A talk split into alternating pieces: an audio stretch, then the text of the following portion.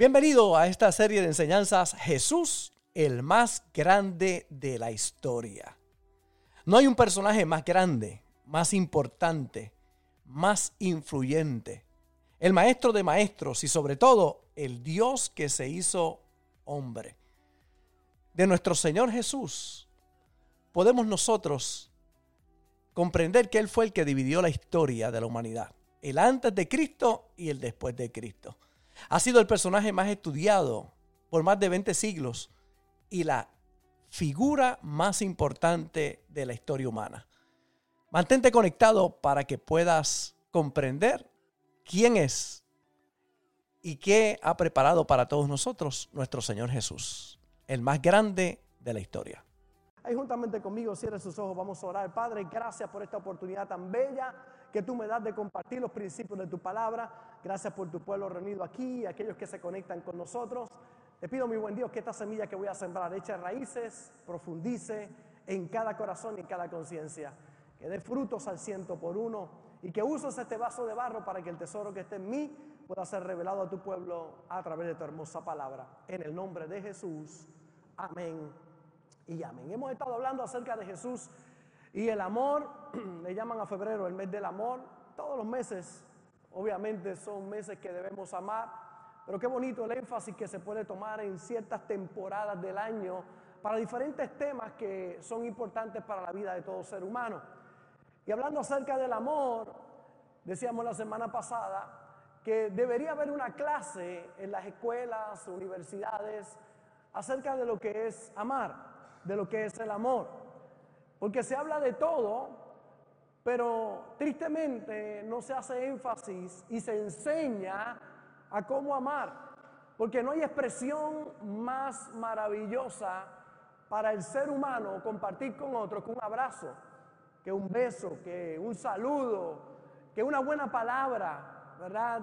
Que el respeto, que el afecto a las demás personas, que respetar, amar y cuidar a los demás.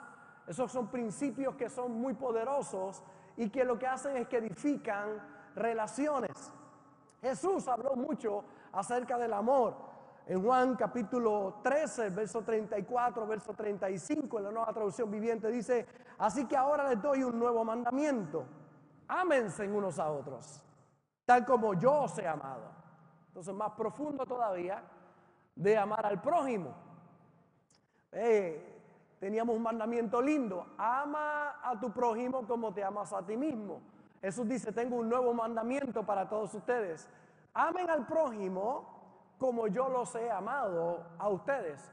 Así que nos da a nosotros un punto de partida, un ejemplo de cómo debemos amar a nuestro prójimo. Ustedes deben amarse unos a otros. El amor que tengan unos por otros será la prueba ante el mundo de que son mis discípulos. La prueba ante el mundo de que somos discípulos de Jesús es el amor que tenemos unos con otros. Así que amar como Él nos ha amado es la diferencia. Yo decía la semana pasada, ¿cuántos alguna vez han cambiado un pamper de un baby, un, un pañal de un baby? Todos hemos tenido de una forma u otra la experiencia y si no la ha tenido es una experiencia religiosa, ¿verdad? Cuando se hace el número dos. El número dos, no sé cómo un baby tan pequeño puede oler tan maravilloso, ¿verdad? Lindo cuando salen del baño, pero cuando hacen sus necesidades, pues interesante. Pero cuando usted cambia eso, usted cambia el bebé, usted no bota el bebé, usted bota el pamper. y si lo hace 12, 15 veces al día, aunque a veces tiene deseo de botar el bebé por el olor que lleva, usted lo limpia y le cambia el pamper y bota el pamper. Dios con nosotros es de igual manera.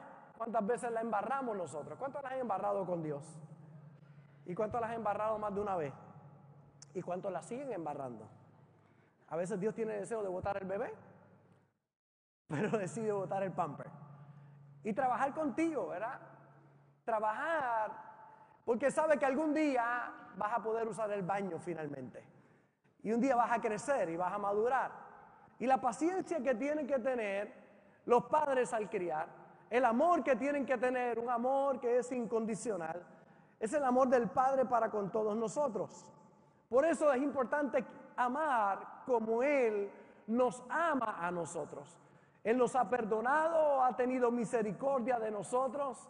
Él ha corrido la milla extra con nosotros y también nos invita para que nosotros amemos hacia nuestro prójimo. Hoy yo quiero dejar en el corazón de todos ustedes los cuatro grandes consejos de Jesús acerca de lo que es amar. Cuatro grandes consejos que quedaron escritos para nosotros. Y si hay alguien que puede dar buenos consejos, es Jesús. Nos revela a nosotros misterios extraordinarios de lo que hay en amar a otros de la manera correcta. Lamentablemente hay muchas personas que obran contrario a lo que vamos a compartir aquí, por eso los resultados son adversos en su vida. Si usted tomara esta palabra en el día de hoy y viviera por ella, va a haber realmente resultados extraordinarios en su vida. ¿Qué nos dijo Jesús acerca de cómo amar al prójimo de la manera correcta? Ahora, no necesariamente es la manera en que a ti te gustaría amar a los demás, porque cada cual tiene su propia versión de cómo amar al prójimo, de cómo amar a los demás, dependiendo del grado de lo que la persona haga en su vida. En muchas ocasiones el amor que tenemos para con otros es condicional, está condicionado a ciertas cosas. Si no haces esto, pues ya no te amo. Si no haces lo otro, si no cumples con los requisitos que yo te voy a poner. Pero el amor del Padre no es así. Él te ama incondicionalmente a ti. Es el verdadero amor el que va a producir resultados en tu vida. Si no, va a ser producto del egoísmo lo que tú hagas y nunca va a producir satisfacción en tu vida. En Lucas capítulo 6, verso 38, verso 27 y 28 y verso 31. Dice, pero a vosotros los que oís os digo, amad a vuestros enemigos, haced bien a los que os aborrecen, bendecid a los que os maldicen y orad por los que os calumnian. Dice el verso 31, y como queréis que hagan los hombres con vosotros, así también hacer vosotros con ellos. Entonces Jesús da cuatro grandes consejos de cómo mantener nuestras relaciones con las demás personas. Y cuatro consejos que chocan con nuestra naturaleza carnal. Porque en la carne, cuando alguien te hace algo, lo menos que tú quieres es amar a esa persona. Hay muchos que lo que se desata y se dispara en la venganza. Es ojo por ojo, diente por diente.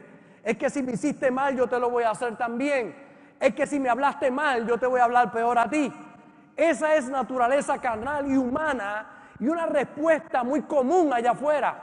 Pero cuando vamos a los principios de Jesús, aquel que vino a transformar esta humanidad y a darnos una nueva conciencia, sus pensamientos eran superiores a los de nosotros y nos vino a establecer una nueva manera de cómo relacionarnos unos con otros.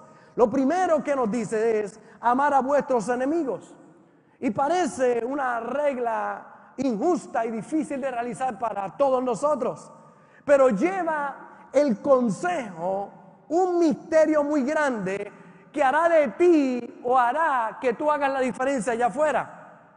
La regla no tiene el propósito de que tú fracases. Nunca Dios te pondrá a hacer algo para que tú fracases. Tiene el propósito de que tú puedas ver su mano obrando en tu vida y en aquellos que te hacen resistencia. Ahora, si dice ama a tus enemigos, ¿cuánto más debes amar a tu esposa? Si dice ama a tus enemigos, ¿cuánto más debes amar a la suegra? No digo aménes por ahí. Diga amén. Gracias. Yo digo amén. Si te dice ama a tus enemigos, ¿cuánto más te dice ama al vecino o al compañero de trabajo? Ahora Jesús usa el extremo aquí. Jesús se va al extremo diciendo, te ama al enemigo para decirte, oye, todos cualifican para que tú los ames. No hay excepciones aquí. Ama a tus enemigos. La primera regla que nos da el Señor es que toda respuesta en tu vida hacia los demás debe partir de la plataforma del amor. Que debes sacar toda venganza de tu vida, todo odio, rencor y amargura, y debes preparar tu mente y tu corazón para amar a todos, para amar aún aquellos que se llaman tus enemigos. Santiago capítulo 1, el verso 19 y el verso 20 dice, por esto mis amados hermanos, todo hombre sea pronto para oír, tardo para hablar, tardo para airarse, porque la ira del hombre no obra la justicia de Dios. Si tú lo haces por tu fuerza, sacaste a Dios de la escena. Si tú lo haces por tu, por tu, manera de pensar o tu forma de, de ser y lo haces de esa manera, vas a fracasar. Y el Señor dice, sé pronto para oír, tardo para hablar, tardo para airarte, porque la ira del hombre no obra la justicia de Dios. Dios no puede intervenir cuando tú ya has intervenido. Y hay gente que son muy prontos para oír. Y el Señor nos llama a ser tardos, tardos para oír, prontos para oír, perdón, tardos para hablar. Seamos prontos para oír, pero seamos tardos para hablar. Y hay problemas de la gente que son prontos para oír, pero también prontos para hablar. ¿Cuántos alguna vez han escuchado algo y han hablado tan rápido que han metido la pata? Levante la mano, los que lo hemos hecho. Porque usted no, se llama prejuzgar las cosas. Y es que tenemos que hacer, calibrar nuestra vida. Tienes que calibrar tus pensamientos y tu manera de responder. Hay gente que le hacen algo y responden rápidamente. ¿Cuántos antes, cuando le daban un corte pastelillo, sacaban el dedo malo? Levante la mano los que sacaban el dedo malo. O hablaban malo, o le decían antes, antes, antes, no ahora, antes. Ok, hay manos que se levantan ahí reconociendo que son, oye, cuando tú eres pronto para oír y tardo para hablar, y eso se practica con el tiempo. Tristemente metemos la pata muchas veces, embarramos el pamper una y otra vez, y una vez más necesitamos el perdón de Dios. Y entonces dice, sé tardo para irarse. ¿Cuántos aquí eran? Eran, eran, mecha corta. ¿Cuántos eran mecha corta? Levanta la mano. Lo que, Eric, levántala más alto, por favor. Gracias, gracias. ¿Cuántos eran mecha, mecha corta? Te hacían, uh, y respondía rápidamente eran, sacaban la pistola rápido, la baqueta, rápido. Y cuando habla Santiago a la iglesia, le está diciendo, oye, importante, sé pronto para oír, pero tardo para hablar y tardo para airarte. Porque tu ira, tu respuesta, mal respuesta, no permite que Dios pueda meter su mano. Tu mala respuesta rompe relaciones. Tu mala respuesta rompe reputaciones. Tu mala respuesta rompe la comunicación. Sea pronto para oír, pero tardo para hablar y tardo para irarte, para que entonces permitas que obre la justicia de Dios.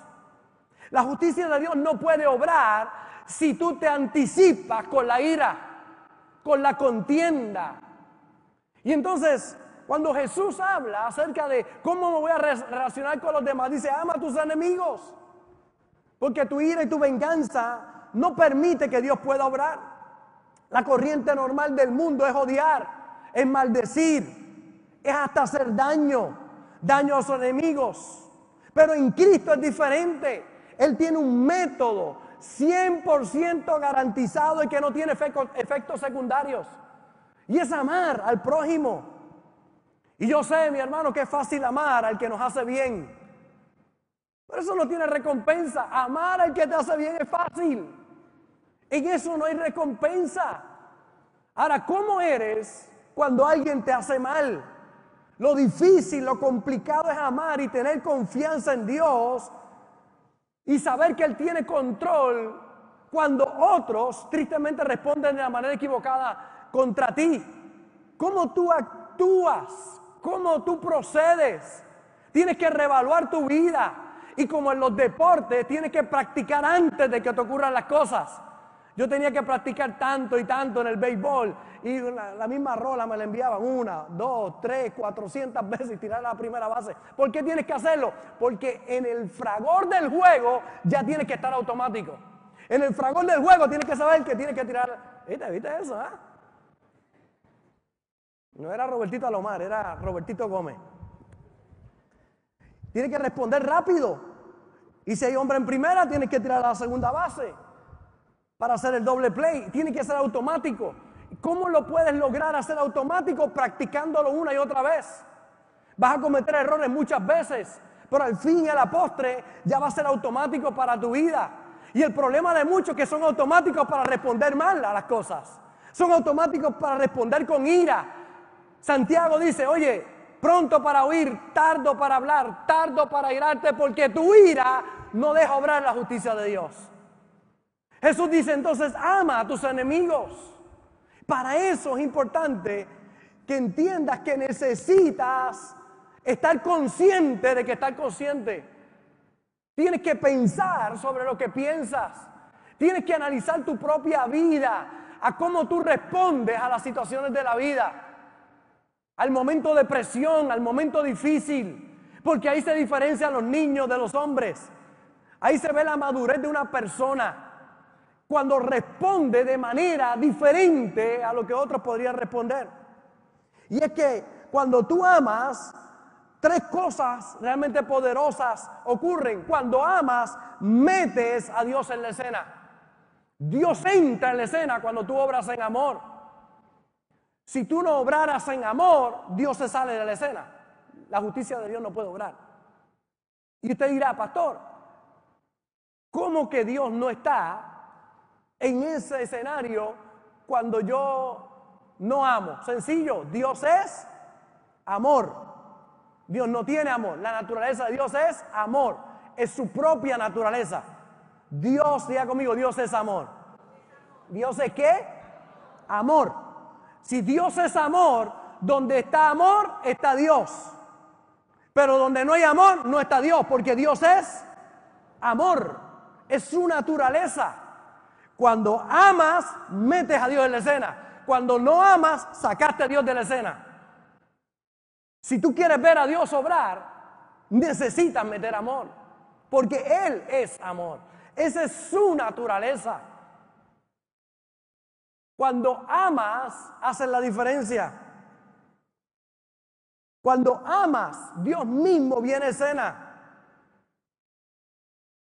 Y tú vas a ver que cuando Él está, todo es diferente. Número dos, nadie te podrá hacer daño. Cuando tú amas y metes a Dios en la escena, nadie te podrá hacer daño. Mire, Pedro da el consejo y dice, ¿y quién es aquel que os podrá hacer daño? Si vosotros seguís el bien. ¿Quién podrá hacerte daño si tú sigues el bien? Si sigues el bien, no habrá nadie, tratarán de hacerte daño. Parecerá que te hacen daño, pero oye bien, los finales de Dios son felices. Si no es feliz lo que estás viviendo, no es el final. Tranquilo. Por eso hay un dicho que no está en la Biblia, pero debería. El que ríe último, ríe mejor. Hay momentos de prueba y dificultad. Hay gente que se ríe de ti. De David, Goliat se rió y se mofó de él, pero al final terminó con su cabeza picada. Porque hay gente que piensa que puede hacerte daño, pero si estás en las manos de Dios, si metes a Dios en la escena, Dios obrará a tu favor. Por eso es un consejo de oro. Ama porque esa es la naturaleza de Dios.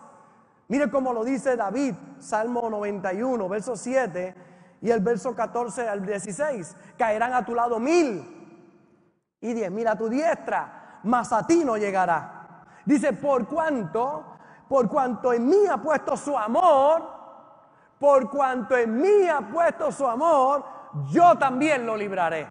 Le pondré en alto por cuanto ha conocido mi nombre.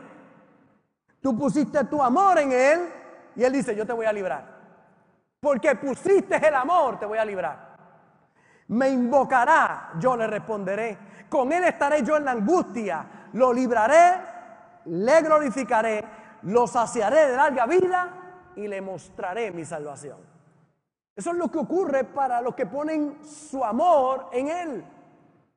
Para aquellos que aman por encima de aquello que te puedan hacer o puedan decir de ti. Porque cuando tú pones en él su amor, tu amor, él te va a librar.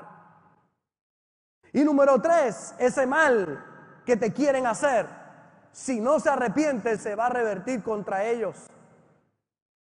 Cuando alguien te hace mal y tú respondes correctamente, con amor, el mal que te hicieron o trataron de hacerte se va a revertir para ellos, porque todo lo que el hombre siembra va a cosechar.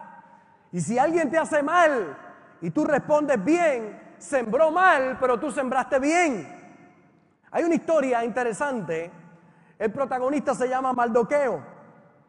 Este hombre judío que busca que su nación no sea destruida porque hay otro hombre, Amán, que quiere destruir al pueblo de Dios. Pero tiene un odio contra este hombre llamado Maldoqueo y prepara una horca, hace una ley y habla con el rey para que la firme, para que este hombre lo ahorquen, lo lleven a la horca y lo ahorquen y lo maten. Y es interesante porque vemos cómo Dios obra de una manera tan espectacular que la horca que preparó Amán para Maldoqueo fue la que usaron para que Maldoqueo fuera colgado.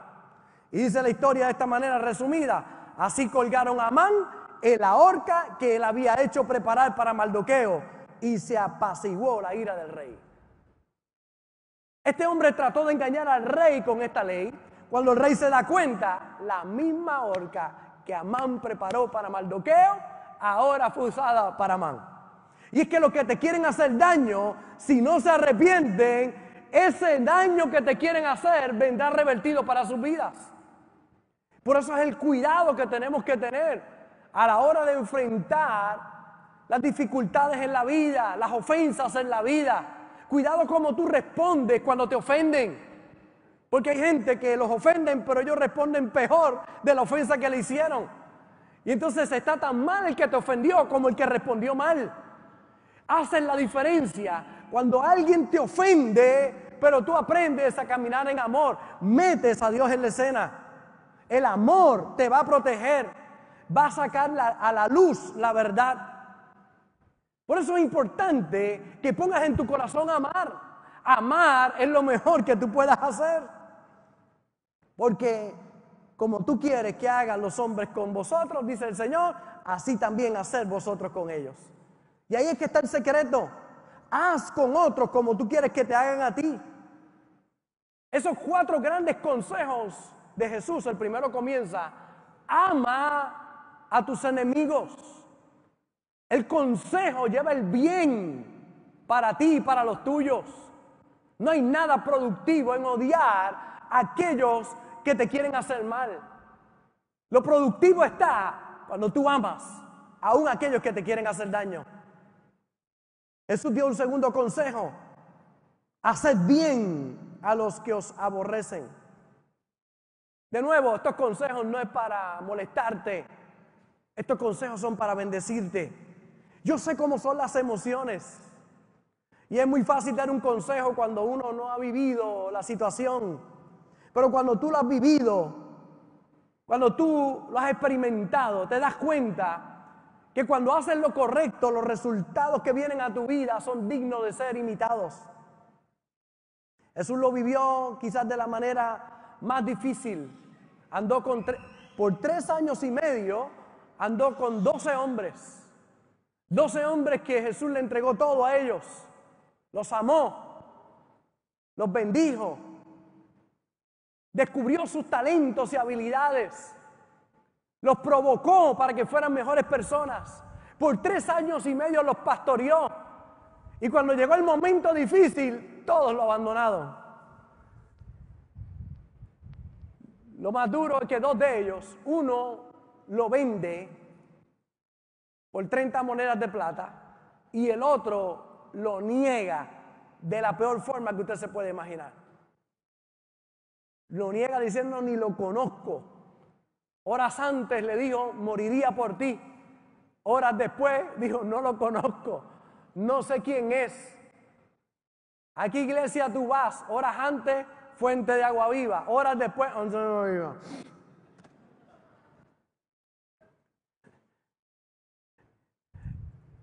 Hay personas que el momento difícil, tristemente, los hace tomar decisiones que no son las correctas por causa de que no han entendido lo poderoso que es hacer bien aún en los momentos más difíciles. En el capítulo 22 de Lucas, verso 48, entonces Jesús le dijo, Judas, con un beso entregas al Hijo del Hombre. Hay otra versión que dice, amigo, con un beso me vendes. Y parece contradictorio hacer bien a los que nos hacen mal, pero no lo es. Es la respuesta de alguien que confía y obedece el consejo de Dios. Es la respuesta que Jesús nos da para que sigamos nosotros el consejo. Lo dice muy claro. Y como queréis que hagan los hombres con vosotros, así también hacer vosotros con ellos. Ese verso tiene otra oración que dice, porque si amáis a los que os aman, ¿qué mérito tenéis? Si solamente tú amas a los que te aman, ¿qué mérito tiene eso? Y entonces el verso 33 dice, porque también los pecadores aman a los que los aman. Y si haces, hacéis bien a los que os hacen bien, ¿qué mérito tenéis? Porque también los pecadores hacen lo mismo. ¿Cuál es la diferencia entre un pecador que ama al que lo ama de un cristiano que ama al que lo ama pero no ama a aquel que lo aborrece? La diferencia de nosotros al mundo es que amamos a los que nos aborrecen también. Eso es lo que hace que tú seas conocido como un discípulo de Jesús, como un seguidor de sus enseñanzas. Es fácil amar al que te ama, pero cuando alguien te ofende, cuando alguien tristemente no llena tus requisitos, entonces está condicionado a si lo amas o no. Yo hace 38 años declaré el amor sobre la pastora y llevamos 38 años juntos. Y oiga, los dos hemos cometido errores, pero hemos puesto el amor por encima de todas esas cosas. Hemos aprendido a calibrar y hemos aprendido a amar sin condiciones. Y cuando tú amas sin condiciones, yo sé que no es fácil, pero los resultados al final son realmente extraordinarios. Lo fácil no es cuando tú no amas y después ves los resultados que eso tiene. Eso nos llama a nosotros a hacer la diferencia. No seas como los que no tienen a Jesús en su corazón, sino sé como ese que camina con Jesús. Cuando usted mira las escrituras, usted ve una y otra vez historias que te hablan de estos principios poderosos, que te llevan a pensar de cómo tú puedes manejarte de la manera correcta. Saúl es desechado como rey, Dios escoge a David y ahora Saúl cuando se entera persigue a David para matarlo. Él había sido desechado, sin embargo percibe a David y lo persigue porque lo quiere matar. Ahora David tiene que huir y correr, porque aquel que es el rey, pero ya Dios lo desechó, ahora quiere matar a David y lo persigue para matarlo. En tres ocasiones David tiene la oportunidad de matar a Saúl, sin embargo no lo hace.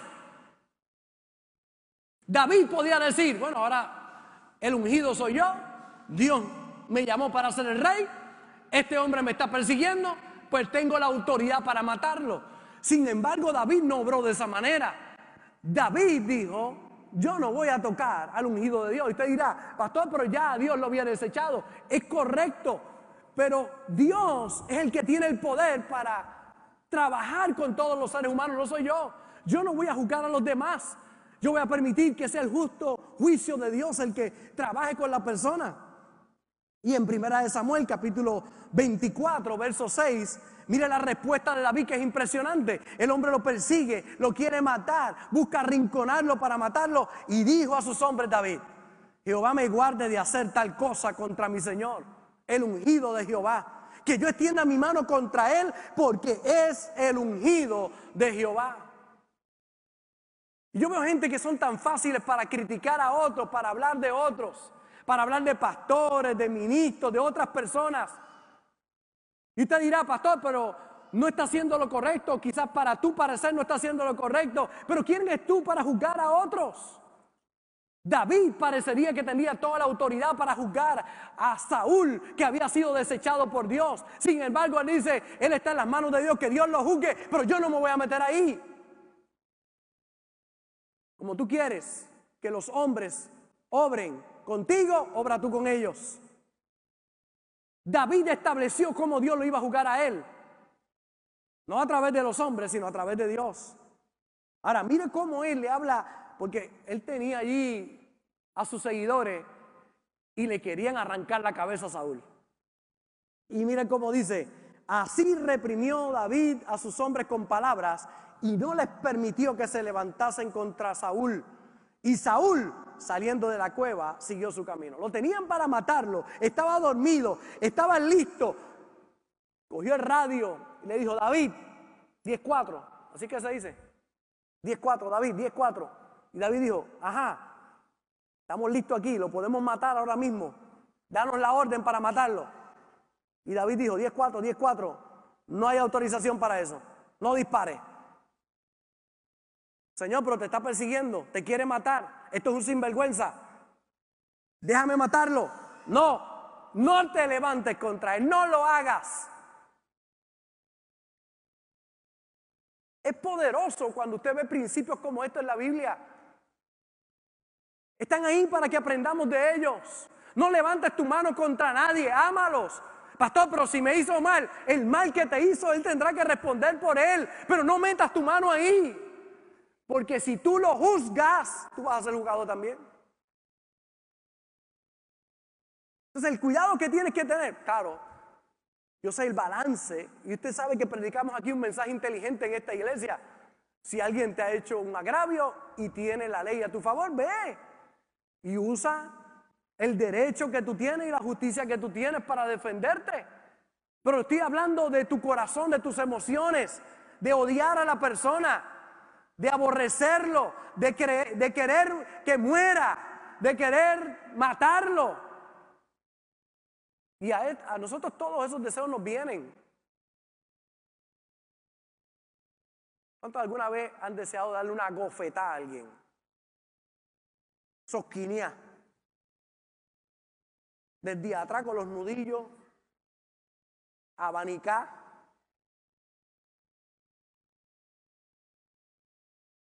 Con el aro de cuarto año.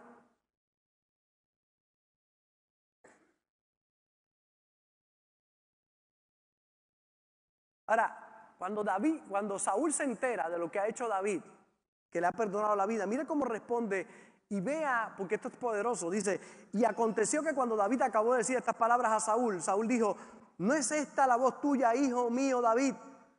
Y alzó Saúl su voz y lloró y dijo a David, más justo eres tú que yo, que me has pagado con bien, habiéndote yo pagado con mal.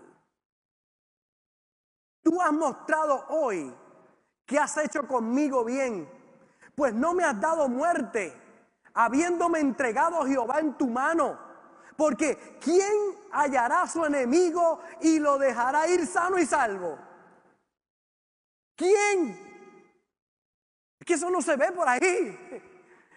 Si te tengo ahí y estoy listo, te voy a rematar. Pero ¿quién hace eso? Un seguidor de Jesús hace eso. Uno que ha entendido que amar va por encima de todo. Y dice, Jehová te pague con bien por lo que en este día has hecho conmigo. Y ahora como yo entiendo que tú has de reinar y que el reino de Israel ha estado, ha de ser eh, en tu mano firme y estable. El mismo Saúl reconoce, dice, la verdad que el reino va a estar en manos correctas. En las manos de alguien que decide, yo no voy a tomar venganza. Hacer bien a los que nos aborrecen. ¿Por qué? Este es uno de los grandes consejos de Jesús. Porque nuestro Señor sabía que no existe nada mejor que actuar correctamente. Como nosotros queremos que los demás hagan con nosotros, debemos hacerlo con ellos. Esa ley no puede fallar. Porque pones a Dios en la posición de obrar a tu favor. De meter su mano. Santiago Capítulo 1, verso 19, verso 20. Por esto, mis amados hermanos, todo hombre sea pronto para oír, tardo para hablar, tardo para helarse. Y repetimos esta escritura que dice, porque la ira del hombre no obra la justicia de Dios. Porque cuando tú respondes con bien, bendice, haz bien a tus enemigos, aquellos que te hacen mal. Sigamos nosotros el consejo de Jesús. El tercero, bendice a los que os maldicen. Bendice a aquellos que te maldicen. Primero, ama al enemigo. Dos, el amor no es un sentimiento, es una decisión. Dos, hacer bien a los que te aborrecen. Toma una acción buena, positiva, ante la mala acción del prójimo. Y tercero, bendice a los que te maldicen. El poder de la confesión. Bendecir es decir bien, maldecir es decir mal. Cuando alguien te dice mal, ¿qué tú le dices? Cuando alguien habla mal contra ti, ¿cómo tú hablas contra la persona? El tercer consejo de Jesús es bendecir. Proverbios 18, 21, la muerte y la vida están en el poder de la lengua y el que la ama comerá de sus frutos. El poder de la lengua. En la lengua hay un poder realmente extraordinario. El poder de la vida y de la muerte. Con tus palabras construye, con tus palabras destruye, con tus palabras edifica, con, tus palabras destruyes. Tienes que tener cuidado con tus palabras. Cuando alguien te maldice o dice mal, dile bien a la persona. Bendícelo. Tres puertas abrimos cuando bendecimos. Cuando tú bendices, siembras la semilla correcta. Yo sé que uno quisiera responder, oye, pero tienes que ser pronto para oír, tardo para hablar y tardo para irarte, porque tu ira no obra la justicia de Dios. Pero Pedro, aquí está el rapidito, el que contestaba de nada, el mecha corta, el que a cualquier provocación salía para atrás. Fueron a arrestar a Jesús, sacó la espada y le cortó, bueno, tiró a cortarle la cabeza a Malco, uno de los guardias romanos, pero el hombre se dobló y le cortó la oreja. Y Jesús cuando lo vio eso, dijo, guarda, guarda la espada, guarda la espada, Pedro. Era una gran ofensa lo que había hecho contra un soldado romano. Era cárcel lo que iba a tener y quizás hasta la muerte por querer matar a un soldado romano, la intención de asesinarlo. Ese era Pedro, tres años y medio con Jesús. Por eso yo todavía tengo dos o tres aquí que Dios está bregando con ellos. Y hay que tener paciencia con ellos. Van por el buen camino. Y ahí Pedro, tres años y medio yendo al mejor predicador del mundo y ahora le quiere matar a este hombre. Jesús le repara el error. Mire que si se embarró de verdad, embarró el pamper pero siete veces. Y Jesús toma la oreja y se la pega al tipo. ¿Y se imagina Jesús? Ve acá Marco. Imagino que la sacudió, le sacó la tierra y le puso el cuajo. Así que no había delito. Si el hombre iba a acusar a Pedro, le decía, es que me cortó la oreja. Y el guardia iba a mirar y decía, pues tú la tienes puesta. No hay evidencia. ¿Cuánto le dan gracias a Dios por un Dios tan amoroso y que... ¿A cuánto, le dan gracias a Dios que borró algunos de sus pecados que estaban bien malitos? Levanta la mano. Si se llega a saber dónde estuvieras hoy, si se llega a saber lo que hiciste.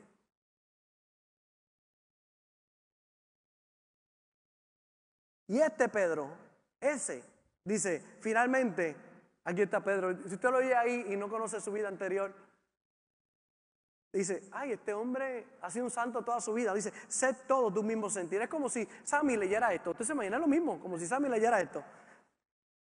Es, primera de Sammy, capítulo 3, verso 8 y verso 9. Y que Sammy se pusiera a leer esto y usted lo mira y te dice, ah".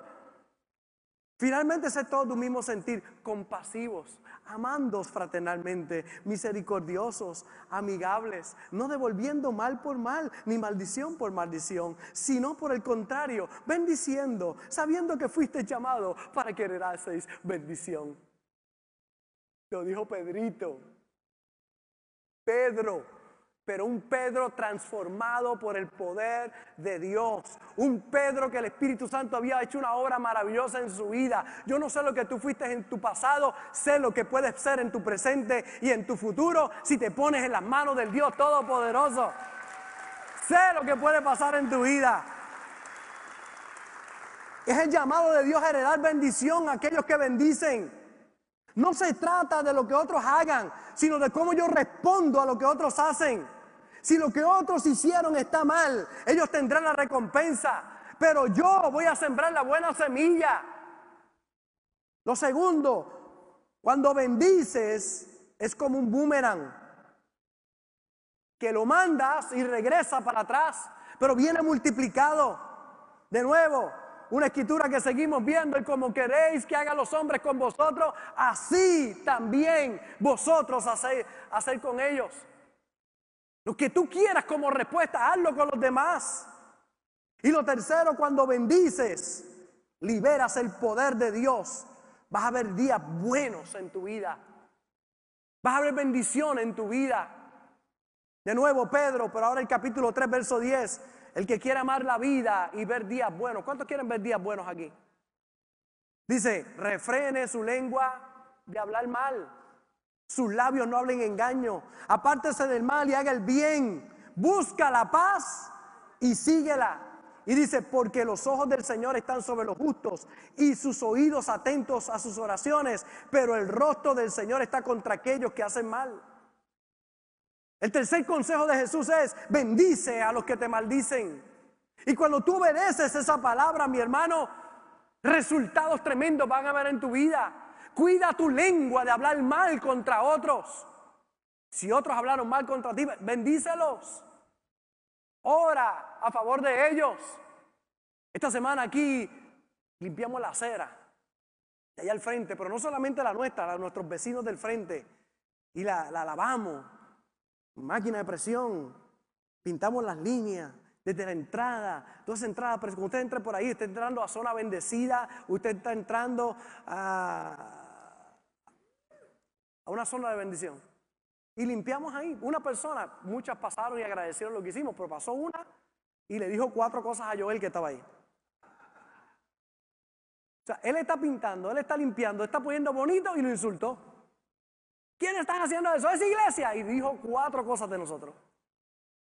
Estamos limpiando la acera, la estamos poniendo bonita. Su entrada para su casa ahora es más linda. Cuando entre y salga va a haber no matojo, no va a haber nada feo, va a haber algo bonito y nos insulta. Y cuando me lo dice yo, yo digo, bendícela, échale bendiciones, ora por ella. Pero mi hermano, usted encuentra esto una y otra vez, lo vivimos una y otra vez. Pero usted tiene que mantener su corazón limpio. Cuide su lengua. Así también la lengua es un miembro pequeño, se jacta de grandes cosas. Cuán grande bosque enciende un pequeño fuego. Dice Santiago, con ella bendecimos al Dios y Padre y con ella maldecimos a los hombres que están hechos a la semejanza de Dios. De una misma boca proceden bendición y maldición. Hermanos míos, esto no debe ser así. Tú no puedes venir aquí a la iglesia a bendecir a Dios y salir allá afuera y maldecir a la gente. ¿Cómo vas a poder echarle maldición a la gente hecha a la semejanza de Dios?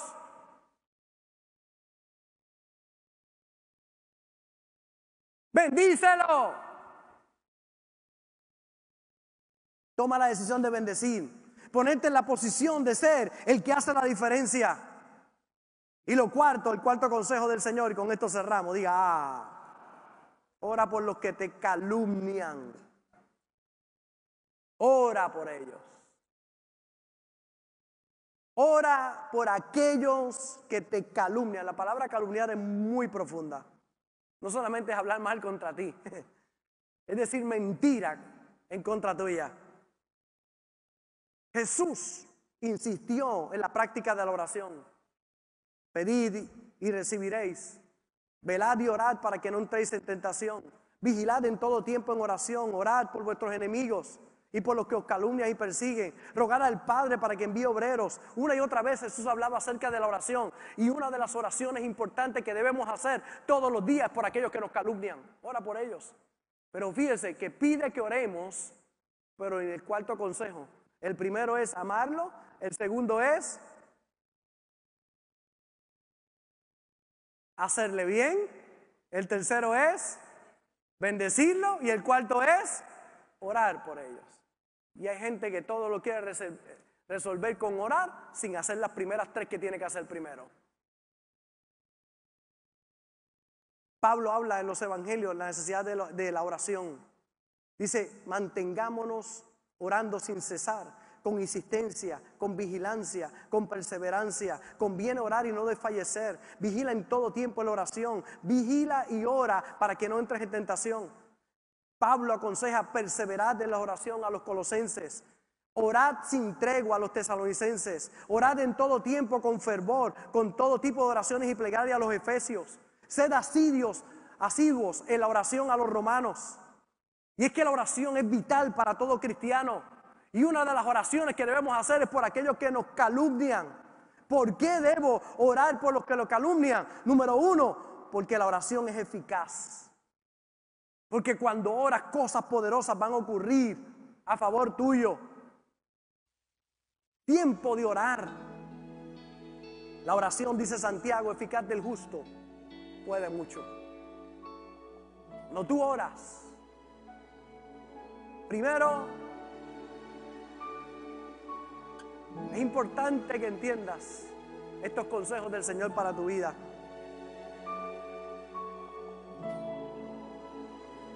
Cuando tú comprendes eso, tu vida va a cambiar. Segundo, aquí la oración nos da fortaleza. Es un intercambio de amor. En la oración cuenta la intención, lo que lleva el corazón. Velad y orad para que no entréis en tentación, dijo el Señor. El Espíritu de la verdad está dispuesto, pero la carne es débil. Ora para que tu carne se fortalezca. Porque cuando ora, siente la fortaleza de Dios. En los momentos de Jesús ser entregado para ser crucificado, oró. Sabía lo que le iba a esperar. Y oró para tener fuerzas para enfrentar lo que tenía que enfrentar. La oración no cambia a Dios, pero nos cambia así a nosotros. Jesús dijo, yendo un poco adelante, se postró sobre su rostro orando y diciendo, Padre mío, si es posible, pasa de mí esta copa, pero no se haga como yo quiero, sino como tú. Oración no cambia a Dios, pero sí te va a cambiar a ti. Te va a alinear con lo que Dios quiere hacer. Y la oración transformará a aquellos que nos calumnian.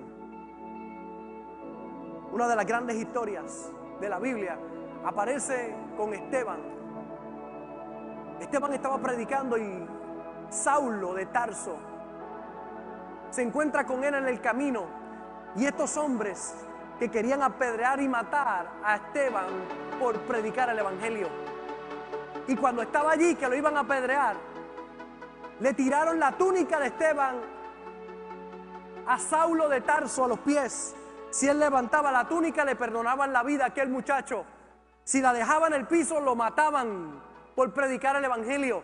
Y Saulo no levantó la túnica. Y allí apedrearon hasta la muerte a Esteban por predicar el Evangelio. Saulo consintió de esa muerte. Y mire cómo dice Hechos capítulo 7, verso 59. Y apedreaban a Esteban mientras él invocaba y decía, Señor Jesús, recibe mi espíritu. Y puesto de rodillas, clamó a gran voz, Señor, no les tomes en cuenta este pecado. Y habiendo dicho esto, durmió. Apedreándolo. Ahí estaban, eso no le, no, no le tomes en cuenta este pecado. Pero ese Saulo que consintió en que mataran a Esteban, más adelante va caminando molesto para matar a otros cristianos. Y Dios, Jesús se le aparece. Se cae de su cabalgadura y Jesús le dice, Saulo, Saulo, ¿por qué me persigues? Y él le dice, ¿quién eres? Y le dice, yo soy Jesús a quien tú persigues. Y allí Saulo tiene un encuentro personal con Jesús. Y aquel que calumniaba y aquel que daba, consentía la muerte de otro, ahora tiene un encuentro con Cristo. Porque aquellos que te calumnian, un día también vendrán a los pies de Jesús y sus vidas van a cambiar para siempre. Y aquel no era cualquiera, aquel era el apóstol Pablo, el que consintió la muerte de aquel predicador llamado Esteban. Y que Esteban lo puso en las manos de Dios siendo apedreado. Ahora ese se convirtió en uno de los grandes mensajeros del Evangelio llamado el apóstol Pablo. Yo sé que hay dos o tres que vienen a esta iglesia que me criticaban y hablaban mal de mí, están aquí. Y yo los bendije y hablaron mal, no importa. Bendice, ama, ora. Por eso en el día de hoy, toma esta palabra en tu corazón, llévala fuerte en tu corazón. Hay una asignación para todos ustedes. Número uno, ¿a quién debes amar?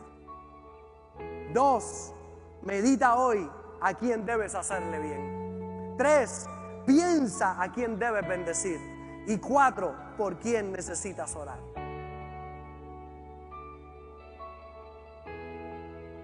Esa es la asignación que te vas a llevar en el día de hoy. Acá. Hay alguien que te está chupando la alegría. Hay algún vampiro o una vampira que te está chupando el gozo y la paz. Habrá alguien que te ha hecho la guerra, que ha calumniado contra ti. ¿Qué vas a hacer en el día de hoy? El consejo de Jesús es, ama. Se ama a Dios amando al prójimo. Ámalo. Hazle bien. Bendícelo. Y ora por ellos. Hay algunos que con una mente carnal dicen, eso es una tontera, pastor, yo hacer eso. Sigue viviendo la vida de odio que llevas. Sigue viviendo la vida de amargura que llevas. Con los resultados que eso tiene para tu vida. ¿Por qué no decides amar? Y obedecer los cuatro consejos que Jesús te dejó para trabajar con tu enemigo. Y si eso es para el enemigo, ¿cuánto más para el matrimonio, para los hijos, para la familia? Amar. Decide en el día de hoy, salgo de aquí, amar. Paz, amor.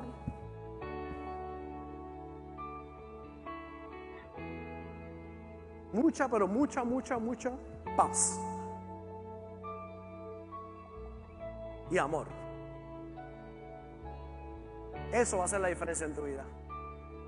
Si me preguntas por qué soy el pastor feliz, porque he aprendido a usar estos cuatro consejos una y otra vez. Y hacen que mi vida sea una vida productiva y de felicidad. No hay felicidad cuando odias a otros. No hay felicidad cuando aborreces a otros. No hay felicidad cuando abres tu corazón para maldecir a otras personas. Hay felicidad cuando caminas en el amor de Dios. Gracias por conectarte con nosotros. Ha sido una hermosa bendición poder compartir contigo la palabra de Dios. Te pido dos cosas. Número uno, comparte con alguien más. Que otros también puedan ser bendecidos por la palabra. Y número dos, envía tu ofrenda para que podamos continuar llevando el mensaje de fe y de esperanza a tanta gente que lo necesita. Lo puedes hacer a través de ATH Móvil en donaciones Fuente de Agua Viva Vega Baja o a través del PayPal Fuente Vega Baja. Si no das, no pasa nada.